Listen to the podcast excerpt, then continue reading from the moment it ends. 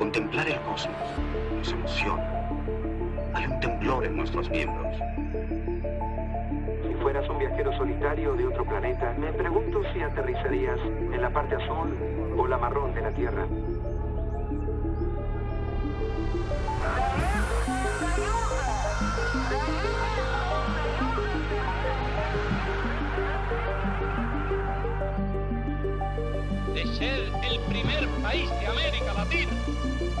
Enviar un hombre al. Sabemos que nos acercamos al más grandioso de los misterios. Todo lo que es, todo lo que fue, todo lo que será.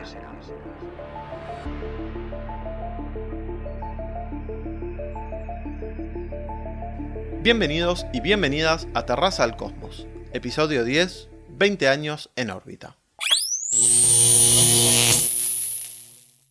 En el capítulo de hoy vamos a hablar de uno de los proyectos de cooperación internacional más importantes de la historia, la Estación Espacial Internacional, que hace unos pocos días cumplió 20 años de presencia humana ininterrumpida a bordo. O sea, que si tenés menos de 20 años, no conoces el mundo sin que en cualquier momento haya gente viviendo en el espacio. Y voy a repetirlo, porque es algo realmente increíble. Hace 20 años que, como especie, ya no habitamos únicamente la superficie de la Tierra, sino que además tenemos permanentemente a gente viviendo en el espacio. Y hoy vamos a repasar un poco cómo fue que logramos llegar hasta acá. Pero primero quiero contarles algunas novedades, porque pasaron muchas cosas interesantes desde el último capítulo y quizá habrán notado que este episodio se hizo esperar un poquito más de lo normal.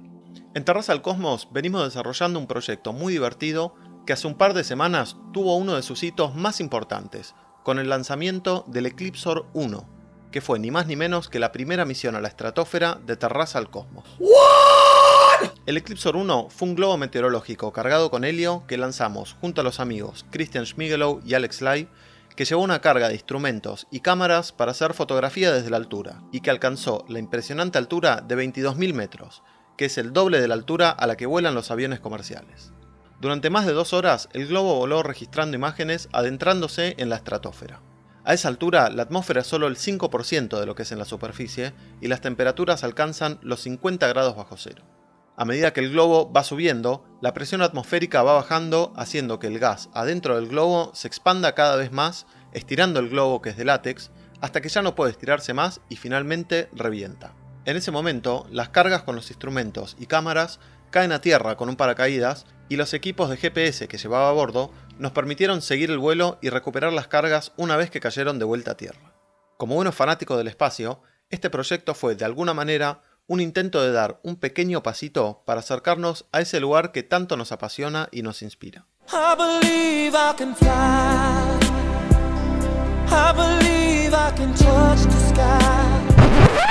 Si quieren ver algunas de las espectaculares imágenes que hicimos con el vuelo, pueden encontrar un video y muchas fotos en el Instagram de Terraza al Cosmos en arroba Terraza al Cosmos. Pero el Eclipsor 1 fue solo el comienzo de este proyecto. Este 14 de diciembre vamos a tener en Argentina un eclipse de sol, y desde una pequeña franja en la Patagonia vamos a poder disfrutar de la totalidad, que es cuando la alineación entre la Luna y el Sol es perfecta, y durante unos instantes nuestro satélite oculta totalmente al Sol, transformando el día en noche y permitiéndonos ver los delicados detalles de las capas exteriores de la atmósfera del Sol. Un eclipse solar. El ballet cósmico ha empezado. Durante este increíble evento vamos a estar lanzando el Eclipsor 2, otro globo que nos va a permitir registrar el eclipse desde la perspectiva única de la estratosfera. Y a diferencia del Eclipsor 1, donde tuvimos que esperar a recuperar las cámaras para poder acceder a las imágenes, el Eclipsor 2 va a tener la capacidad de transmitir imágenes desde el globo directamente para poder compartirlas en vivo durante el eclipse. Para esta etapa del proyecto, lanzamos una campaña para juntar fondos para poder solventar algunos de los costos de esta nueva misión Eclipsor. Si te interesa conocer más, sumarte y apoyar el proyecto, vas a poder encontrar toda la información en www.terrazalcosmos.com.ar en la sección Eclipsor. Con tu apoyo, además vas a poder pasar a formar parte de la misión a través de distintas recompensas. De esta manera, además de poder cubrir algunos de los costos, la idea es que la mayor cantidad de gente pueda sumarse y participar de este proyecto para registrar el eclipse de una manera única. Van a salir de la atmósfera se van a remontar a la estratosfera y desde ahí elegir el lugar a donde quieran ir. Más allá del proyecto Eclipsor, también estoy muy contento de contarles que estoy colaborando junto a la Asociación Argentina de Astronomía para generar contenidos de divulgación previos al eclipse y que también los voy a estar acompañando para la cobertura del evento desde la Patagonia. Así que con todos estos proyectos dando vueltas y habiendo llegado el episodio número 10, decidí que este episodio va a ser el cierre de la primera temporada de Terraza al Cosmos, para volver con la segunda temporada en enero de 2021. Smithers, ¿me están abucheando? No, señor. Están diciendo Boo Earns, Boo Earns. Y ahora sí, después de ponernos un poco al día con todas estas noticias, vayamos a lo nuestro. 20 años de presencia humana ininterrumpida en el espacio. La Estación Espacial Internacional es un laboratorio espacial modular que orbita la Tierra a unos 400 kilómetros de altura, viajando a casi 30.000 kilómetros por hora y completando 16 vueltas al planeta cada día.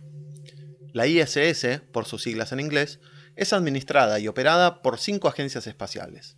NASA, la de Estados Unidos, Roscosmos, la de Rusia, ESA, la Agencia Espacial Europea, JAXA, la Agencia Espacial Japonesa, y la CSA, que es la Agencia Espacial Canadiense. Antes de adentrarnos un poco en su historia, veamos algunas de las características de la ISS.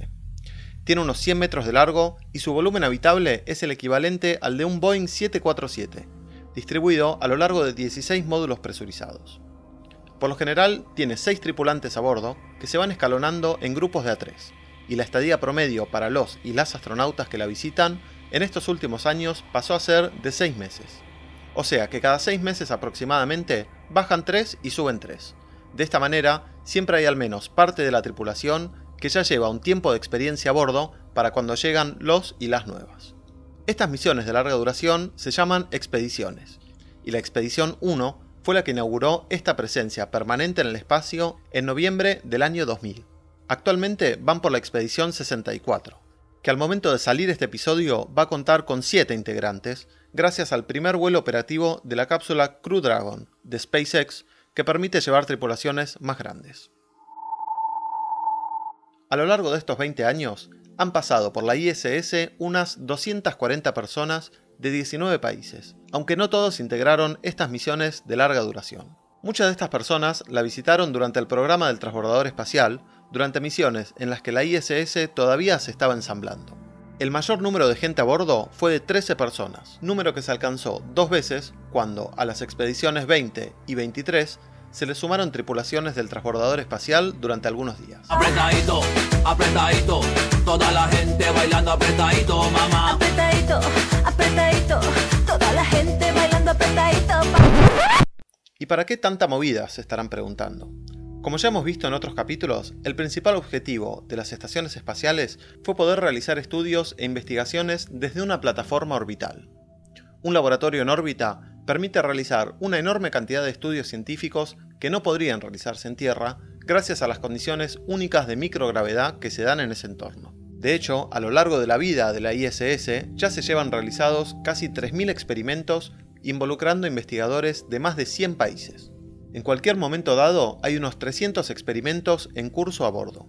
Para esto, los y las astronautas que integran las expediciones cumplen una doble función. Por un lado, realizar tareas de mantenimiento de la estación y por el otro, facilitar y operar estos experimentos. Durante los primeros años y las etapas de ensamblado de la ISS, la mayor parte del tiempo de sus tripulantes estaba dedicada a estas tareas de mantenimiento y construcción, pero con el correr del tiempo, esta carga horaria fue equilibrándose y cada vez una mayor parte del tiempo de trabajo de las tripulaciones es dedicada a la investigación. Estos experimentos incluyen investigaciones sobre biología, biotecnología, el efecto del entorno de microgravedad en las personas, estudios de la física, desarrollo tecnológico y observación de la Tierra y la atmósfera. Desde el desarrollo de medicamentos más efectivos hasta el estudio del comportamiento de las partículas fundamentales de la materia, la ISS ha contribuido incansablemente al desarrollo científico y tecnológico a lo largo de estas últimas dos décadas.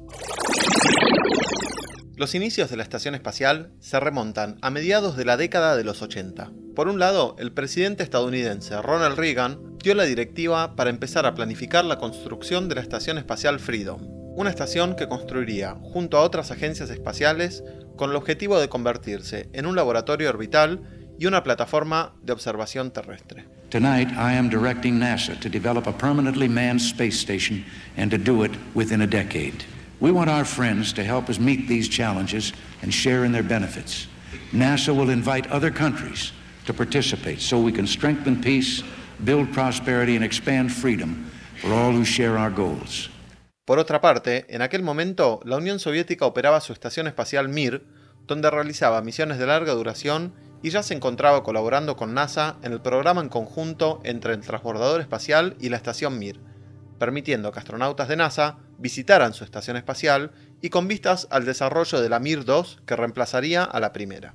Con la caída de la Unión Soviética, el presupuesto para la Mir 2 se vio en peligro y para aprovechar todo el conocimiento y desarrollo tecnológico soviético en materia espacial, ambos países, Estados Unidos y la Federación Rusa, decidieron fusionar ambos proyectos y así nació la Estación Espacial Internacional, que al día de hoy sigue contando con sus dos grandes divisiones, el sector orbital estadounidense y el sector orbital ruso, además de algunos módulos provistos por las agencias espaciales europea y japonesa.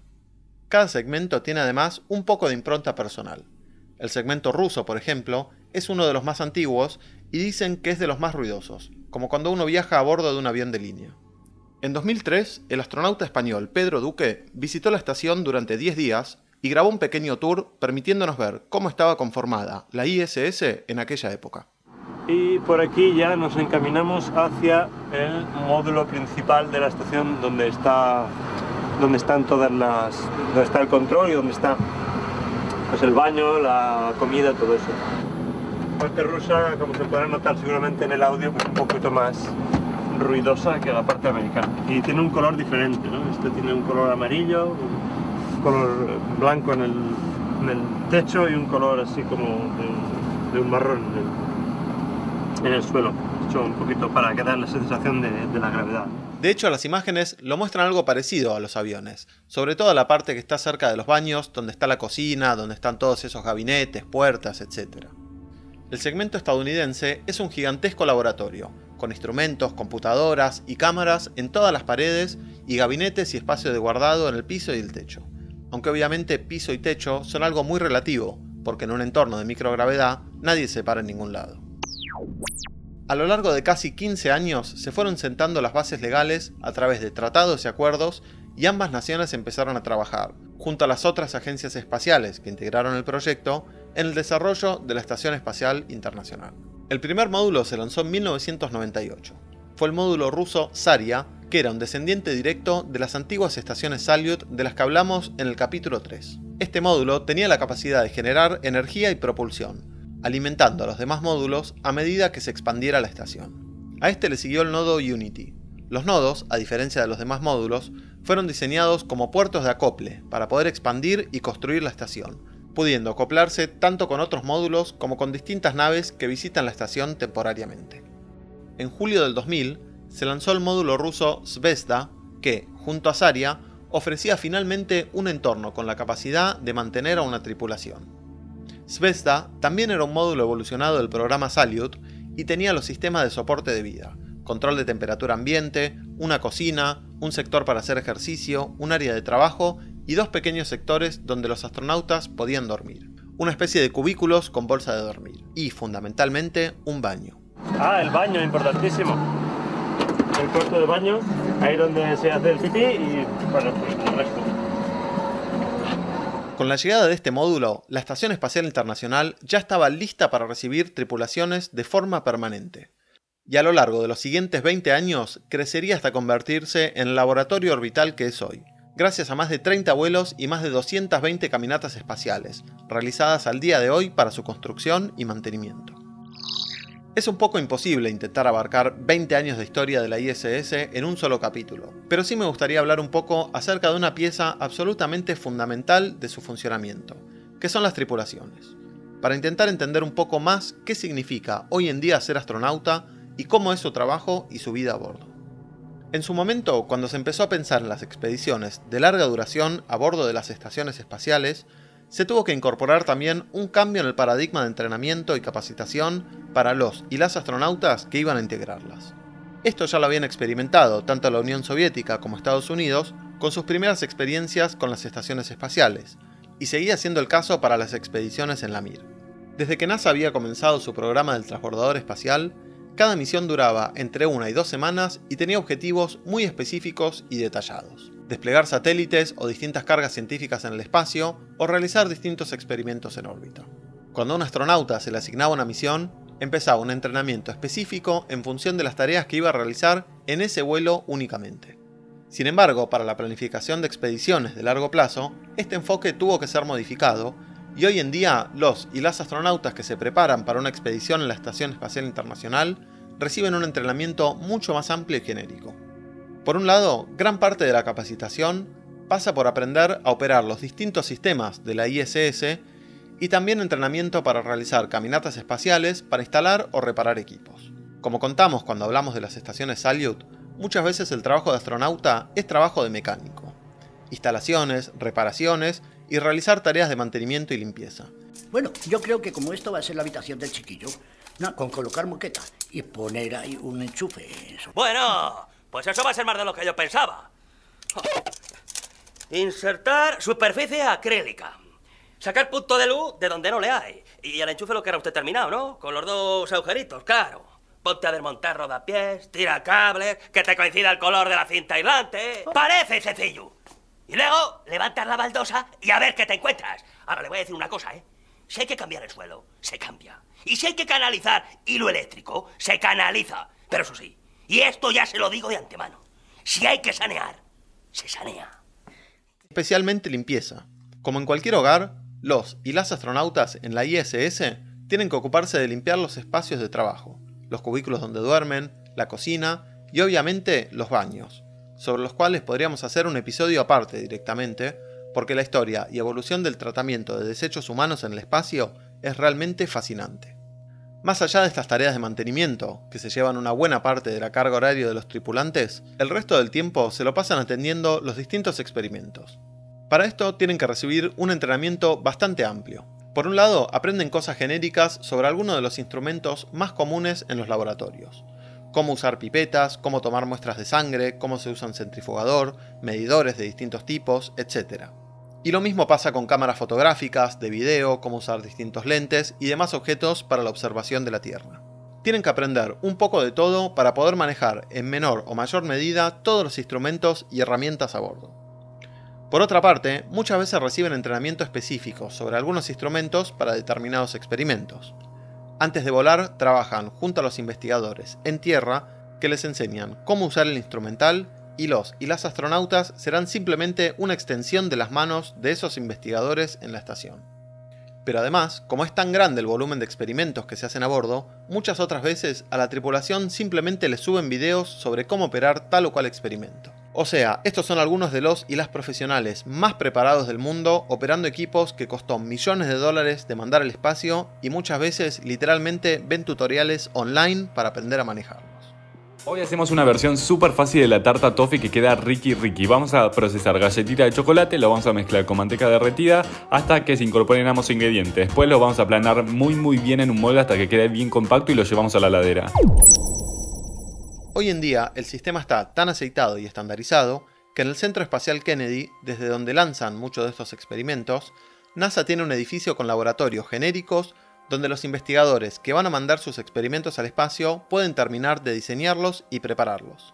Muchos de estos científicos y científicas no tienen idea de lo que implica mandar un experimento al espacio, así que NASA tiene todo un departamento dedicado a hacer el enlace entre estos investigadores e investigadoras y el área responsable de adaptar y enviar los experimentos a la estación espacial.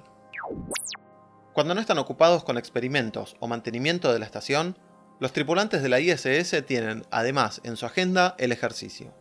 Los periodos largos en microgravedad pueden llevar rápidamente al deterioro del cuerpo y por eso todos a bordo hacen unas dos horas de ejercicio por día. Sumado a esto los tiempos de comidas y descanso, y la verdad que no les queda demasiado tiempo libre, pero durante el poco que sí tienen, la mayoría está de acuerdo en que el mejor lugar para pasarlo es la cúpula. Un módulo de observación con 7 ventanas que ofrece una vista privilegiada de nuestro planeta desde la órbita.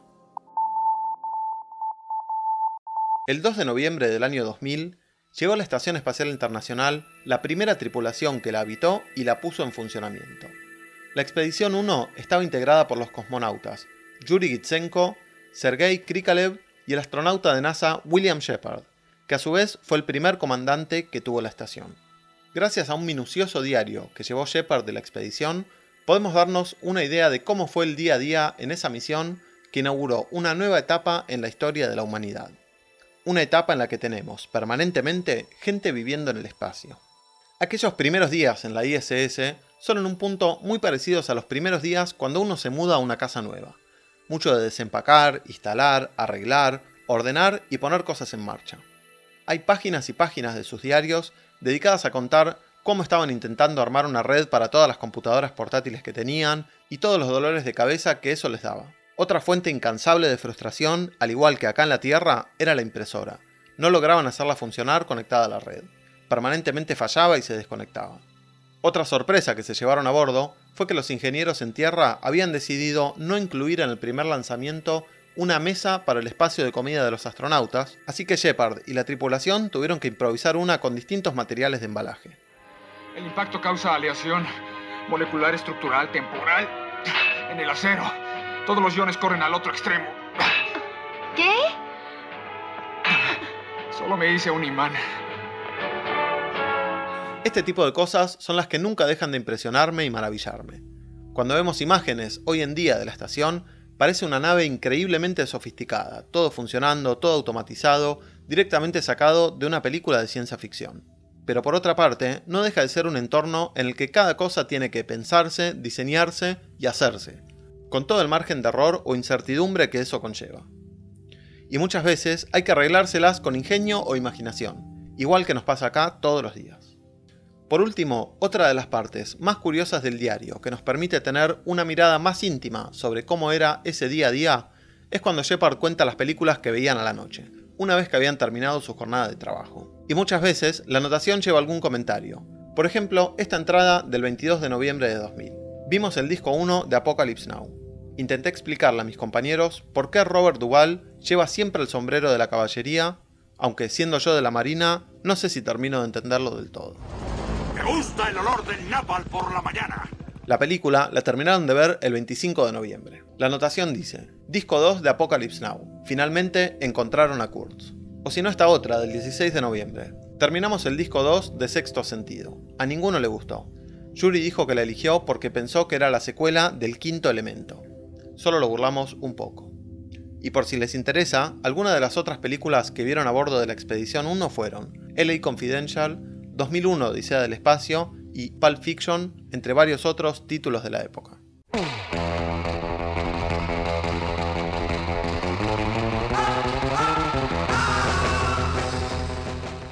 A lo largo de estos 20 años, son incontables los logros y avances que se realizaron gracias a la Estación Espacial Internacional.